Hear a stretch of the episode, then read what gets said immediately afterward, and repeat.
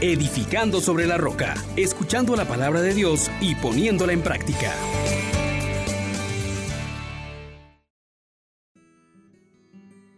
Paz y alegría, mis queridos hermanos. Les saluda su hermano Juan Elías de la Misericordia Divina.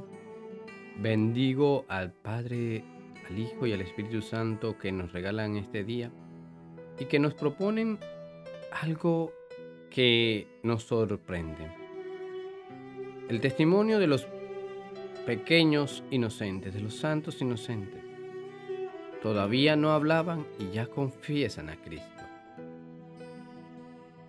Este es un momento importante. En tiempo de Navidad presentamos con la iglesia el martirio de estos pequeños. Pidamos al Espíritu Santo que nos ilumine para poder llenar nuestras vidas con la palabra de Dios. Oh gran poder de Dios, enciéndenos en tu fuego, el amor. Oh Espíritu, que vienes de lo alto, llénanos de Dios. Oh Espíritu, óleo santo, úngenos en el amor. Meditemos en la primera carta de San Juan, capítulo 1, versículos del 5 hasta el capítulo 2, versículo 2.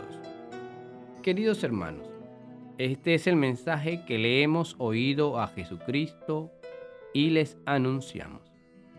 Dios es luz, y no hay en él oscuridad alguna.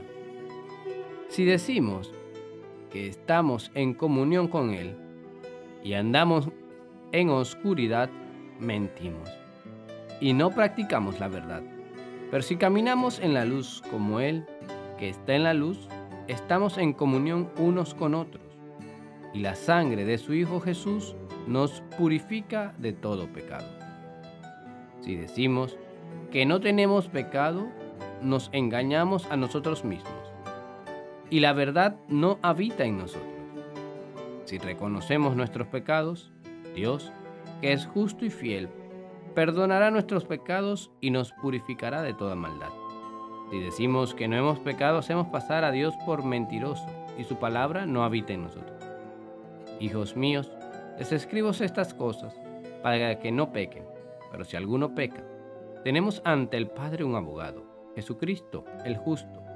Él se ha entregado como víctima por nuestros pecados, y no solamente por los nuestros, sino por los del mundo entero. Palabra de Dios. Te alabamos, Señor. Hermanos, hermanas, hoy en esta fiesta de los santos inocentes, nos confrontamos ante una realidad dura ¿por qué mueren estos niños? ¿Por qué Dios permite que estos niños que no han hecho nada sean martirizados, sean acribillados por el ego de una persona? Aquí vemos varios elementos, hermanos, que nos vendría bien meditar. Primero nace un niño y es rey. Y esta realidad lleva a unos a adorarle desde largos caminos recorridos para encontrarse con él. Y a otro, a Herodes, lo turba, lo amenaza.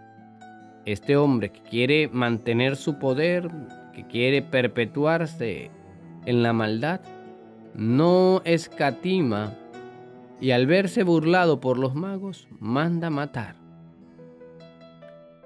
No está en la luz, está lleno de oscuridad. Su corazón está en tinieblas. Y nos preguntamos también a nosotros, ¿por qué Jesús nos causa temor? ¿Por qué nos amenaza? Y es que cuando nosotros queremos afianzarnos en nuestros propios méritos, sentimos que Jesús viene a expulsarnos, pero en realidad Él viene a vencer al maligno, a expulsar al maligno. Queremos afianzarnos en nosotros en contra de Dios y esta no es la voluntad de Dios. Dios hoy quiere mostrarte que cuando lo acogemos a Él, tenemos plenitud de vida. Seremos exaltados si nos postramos delante de Él. El testimonio de estos pequeños inocentes nos muestra precisamente cómo podemos ser liberados por la sangre de Cristo. Estos pequeños, al recibir la matanza que hace Herodes, participan de la sangre redentora de Cristo. es impresionante que estos pequeños que son asesinados cruelmente, como lo siguen haciendo tantos niños hoy mediante abortos, aquellos que no se pueden defender, por ellos también Cristo ha muerto y nos ha rescatado. Estos niños sin saberlo mueren por Cristo. Y ellos que no tenían capacidad todavía de hablar ya confiesan a Cristo. No han podido entablar la batalla valiéndose de sus propios miembros y ya consiguen la palma de la victoria.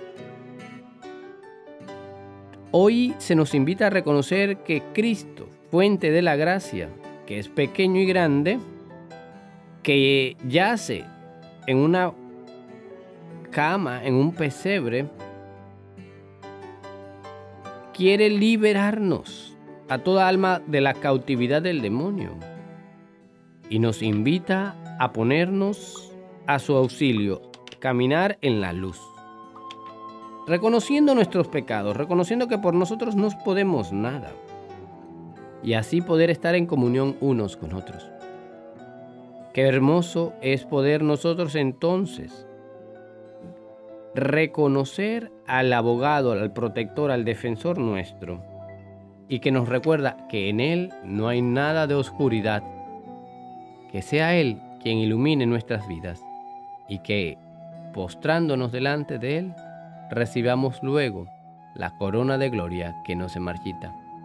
Amén, amén, amén. Bendiciones para todos. Les exhortamos, hermanos, por la misericordia de Dios, que pongan por obra la palabra y no se contenten solo con oírla.